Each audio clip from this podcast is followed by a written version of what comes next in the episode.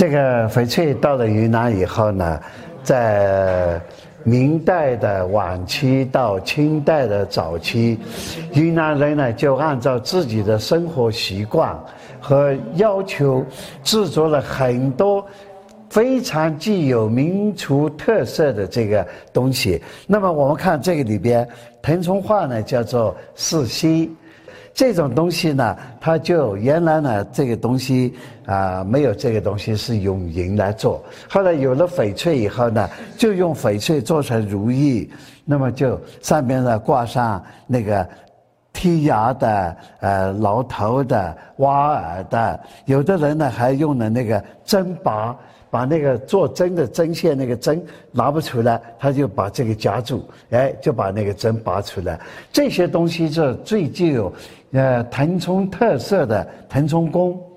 那么像这样的东西呢，它是戴在妇女的这个大襟衣服的这个扣上。那么当她走路的时候，那个呃解放前一直到清代、明代、明代晚期、清代到到民国年间呢，很多女人都是呃缠足的。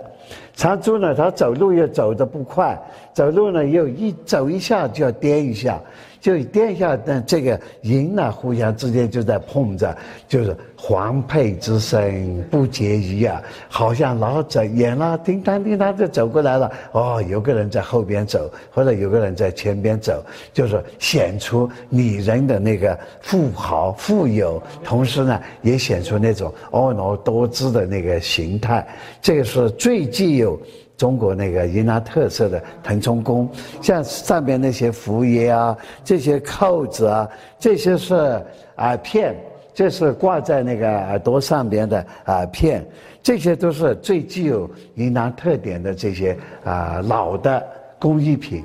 虽然这些东西距我们历史已经远去了，但是通过它可以看出那个时候的社会啊，女人戴着。脖子上戴在手上，或者是戴在耳环上，这些东西的话，都是制作非常精美，也是老的腾冲工的一种具体表现。